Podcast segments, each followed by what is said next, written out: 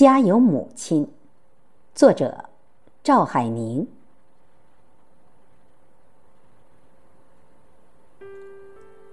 父亲去世十年后，在我的软硬兼施下，母亲终于同意来郑州跟着我，她最小的女儿一起生活。这一年，母亲七十岁，我四十岁。七十岁的母亲瘦瘦的，原本只有一米五的身高，被岁月又缩减了几厘米，看起来更加瘦小，面容却仍然光洁，不见太多沧桑的痕迹。头发亦未全白，些许黑发倔强地生长着。我们借了一辆车回去接她。他早把居住了几十年的老屋收拾妥当，整理好了自己的行李。那些行李中有两袋面，是他用家里的麦子专门为我们磨的。这种面有麦香。但那天，那两袋面我决定不带了，因为车的后备箱太小，我们要带的东西太多了。母亲却坚持把面带着，一定要带。她说。他这样说的时候，我忽然愣了一下，看着他，便想明白了什么。示意先生把面搬到里屋，我伸手在里面试探着去摸，果然在底部软软的面里有一小团硬硬的东西。如果我没猜错，里面是母亲要给我们的钱。把钱放在粮食里，是母亲很多年的秘密。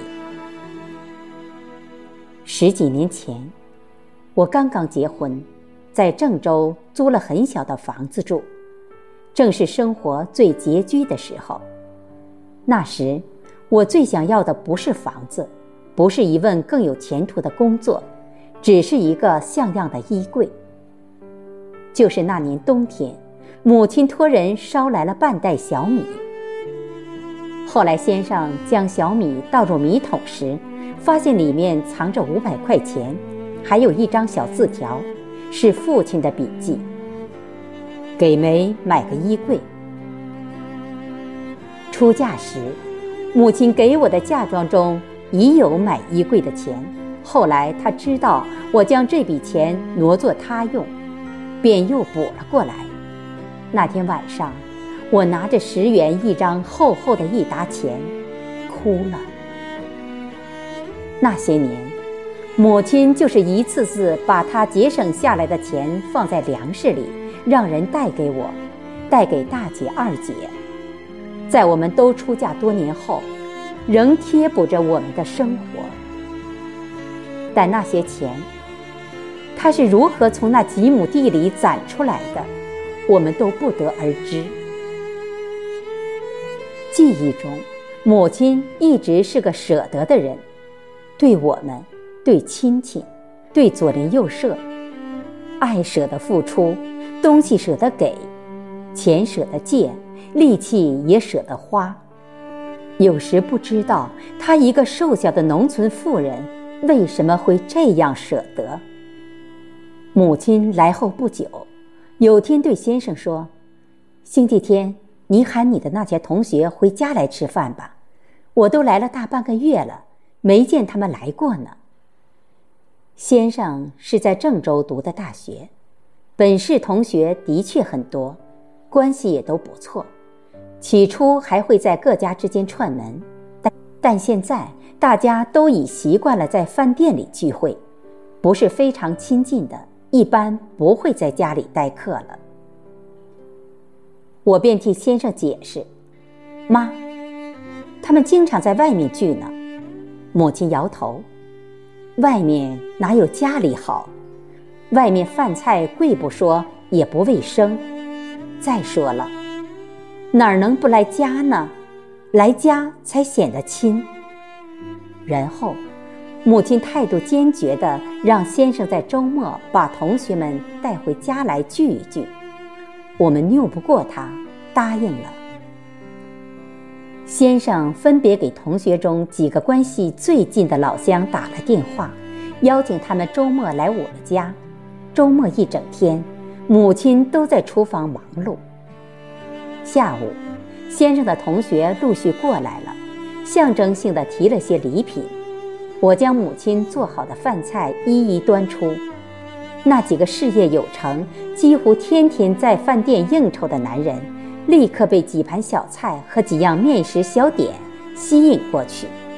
其中一个忍不住伸手捏起一个菜角，喃喃地说：“小时候最爱吃母亲做的菜角，很多年没吃过了。”母亲便把整盘菜饺端到他面前，说：“喜欢就多吃，以后常来家里吃。”我给你们做。那个男人点着头，眼圈忽然就红了。他的母亲已经去世多年，他也已经很久没回过家乡了。那天晚上，大家酒喝得少，饭却吃得足，话也说得多。那话的内容也不是平日在饭店里说的生意场或单位里、社会上的事。很少提及的家事，被慢慢聊起来。说到家乡，说到父母，竟是久违的亲近。那以后，家里空前热闹起来。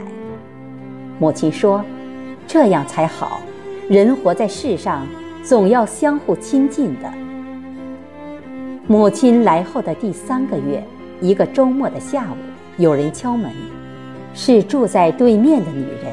端着一盘洗干净的大樱桃，女人有点不好意思地说：“送给大娘尝尝。”我诧异不已。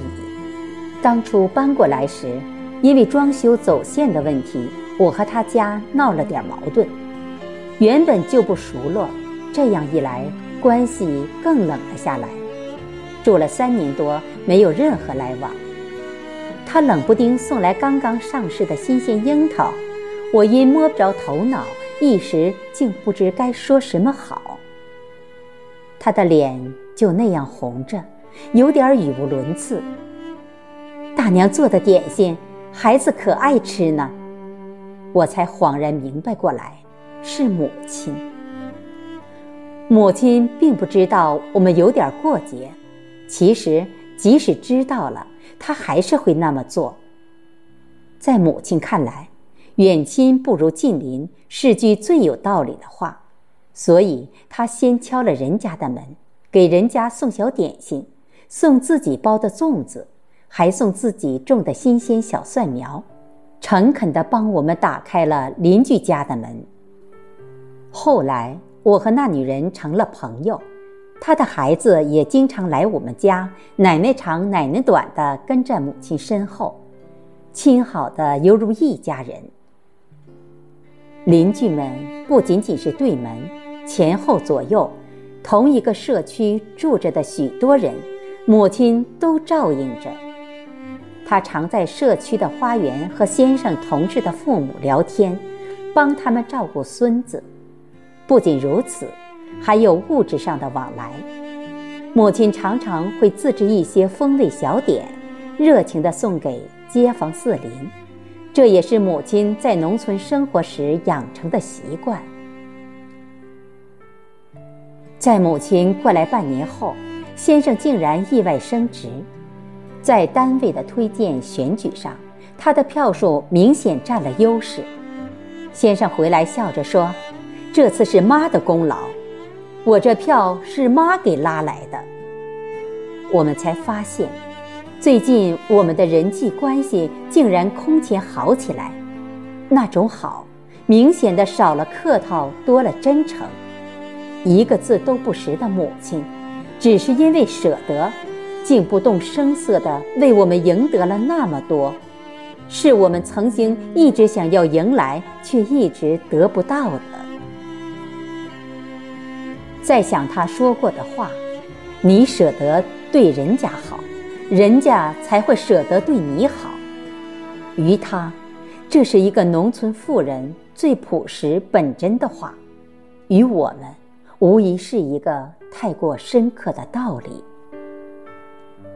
母亲是在跟着我第三年时查出肺癌的，结果出来以后，有个做医生的朋友诚恳地对我说：“如果为老太太好，不要做手术了，听天命，尽人事吧。”这是一个医生不该对患者家属说的话，却是真心话。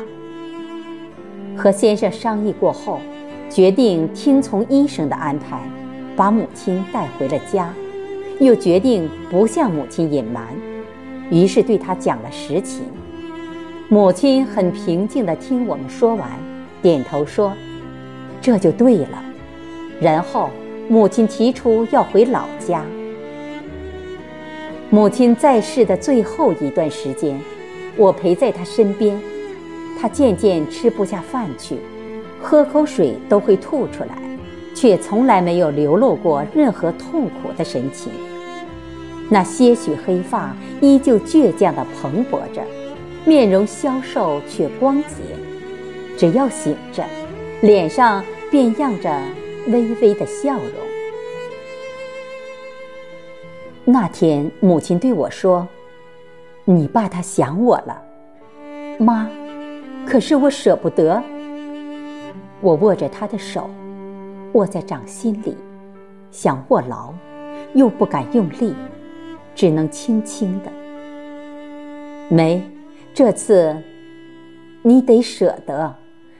他笑起来，轻轻将手抽回，拍着我的手。但是这一次，母亲，我舍不得。我说不出来，心就那么疼啊，疼的碎掉了。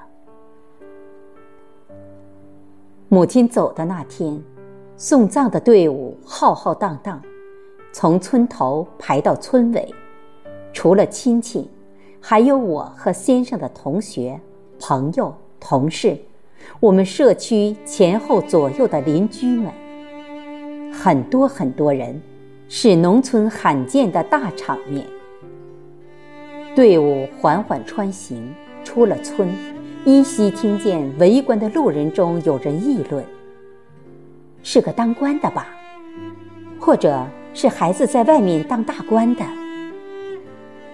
母亲这一生育有一子三女，都是最普通的老百姓，不官不商。母亲本人更是平凡如草芥，未见过大的世面，亦没有读过书，没有受过任何正规教育。她只是有一颗舍得爱人的心。而他人生最后的盛大场面，便是用他一生的舍得之心，无意间为自己赢得的。谢谢大家收听，我是主播贝西，我们下期再会。